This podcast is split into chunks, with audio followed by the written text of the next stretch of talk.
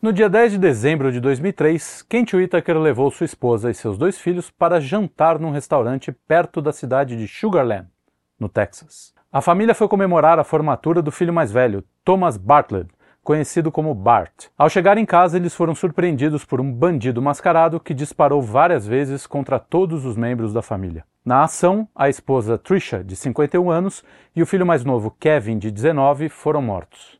Kent levou um tiro que atravessou seu peito, passando bem perto do coração, e Bart foi alvejado no braço. Os dois foram levados para o hospital e ficaram no mesmo quarto.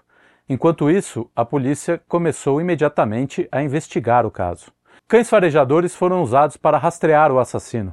O caso estava sendo tratado como um assalto que havia saído do controle. Na noite em que minha esposa e meu filho morreram, eu fui atingido por um disparo. Tínhamos saído para jantar para celebrar a suposta formatura na universidade do meu filho mais velho, Bart, contou o pai para a BBC. Kevin entrou em casa, minha esposa estava atrás dele. Escutei barulhos e logo me deparei com uma pessoa mascarada a dois metros de mim. Ela me atingiu com um disparo no peito e eu caí sobre a varanda. Logo escutei um quarto disparo e me dei conta que também tinham ferido Bart. Mas algumas pistas deixaram os investigadores com a pulga atrás da orelha como diria Dante. Os cães não saíram de perto do carro dos Whittaker e nenhuma evidência de arrombamento foi encontrada. A porta estava destrancada e o alarme de segurança desativado. Aparentemente nada tinha sido levado. O bandido largou a arma no local e os policiais descobriram que ela pertencia à família e fora retirada do cofre. Tudo isso levantou várias suspeitas de que esse crime escondia algo mais sórdido. Um repórter local revelou que o filho mais velho não havia se formado. A escola informou que ele sequer estava matriculado lá. Os policiais informaram Kent que seu filho Bart era o principal suspeito. O pai, claro, não acreditou. Disse que a polícia tinha que parar de perder tempo com o filho e procurar o verdadeiro responsável por aquela tragédia. Só que cada vez mais as pistas ligavam Bart ao crime. Os policiais descobriram que ele já havia arquitetado um plano para matar a família e ficar com o dinheiro do seguro cerca de dois anos antes. Um colega chegou a mostrar uma planta da casa desenhada por Bart, mostrando onde o atirador deveria se posicionar. Mesmo com todos os alertas, dias depois, Kent foi com o filho Bart para casa. O pai estava irredutível. A polícia então pressionou Adam, o colega que havia revelado o plano de anos antes. Para se safar das acusações, ele foi como escuta conversar com Bart. Na gravação, Bart ofereceu 20 mil dólares para que Adam não abrisse a boca. Com o cerco se fechando, Bart fugiu. Outros dois colegas de trabalho de Bart foram interrogados e um deles acabou confessando todo o plano. Kent era muito próximo do filho e ficou totalmente arrasado. Os dois eram apaixonados por ciclismo e fizeram vários percursos juntos. Bart foi localizado no México em 2005 e levado a julgamento em 2007.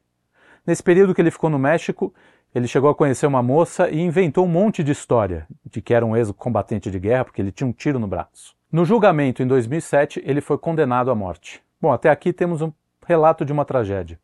A ganância de um jovem perturbado que planejou executar toda a família para ficar com o dinheiro do seguro.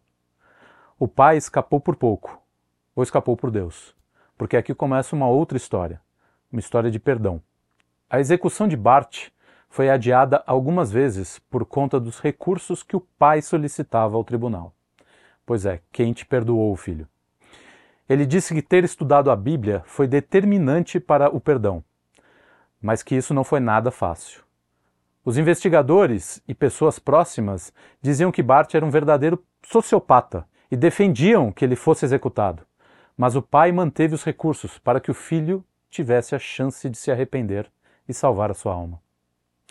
Eu acredito, como cristão, que Deus pode e muda com o perdão o coração das pessoas, disse Kent. Bom, eu não tenho como saber o que se passa no coração de Bart, se ele realmente se arrependeu ou não. Entrar na mente de alguém que planeja mais de uma vez e executa o objetivo de pôr fim à própria família é algo que foge completamente dos meus recursos imaginativos. E o nosso grande erro é acreditar que a maldade não existe.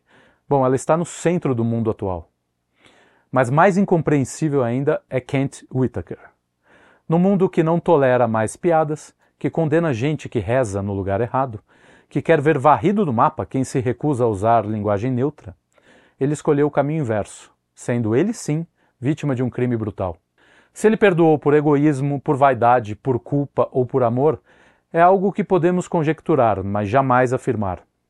Isso só revela o que temos dentro de nós, e não o que esse pai vive desde aquele 10 de dezembro de 2003. O Papa João Paulo II, cujo dia é comemorado no dia 22 de outubro, dizia que o perdão não apenas libera a pessoa que perdoa do peso do ressentimento e do ódio, mas também oferece a oportunidade para a cura e a reconciliação.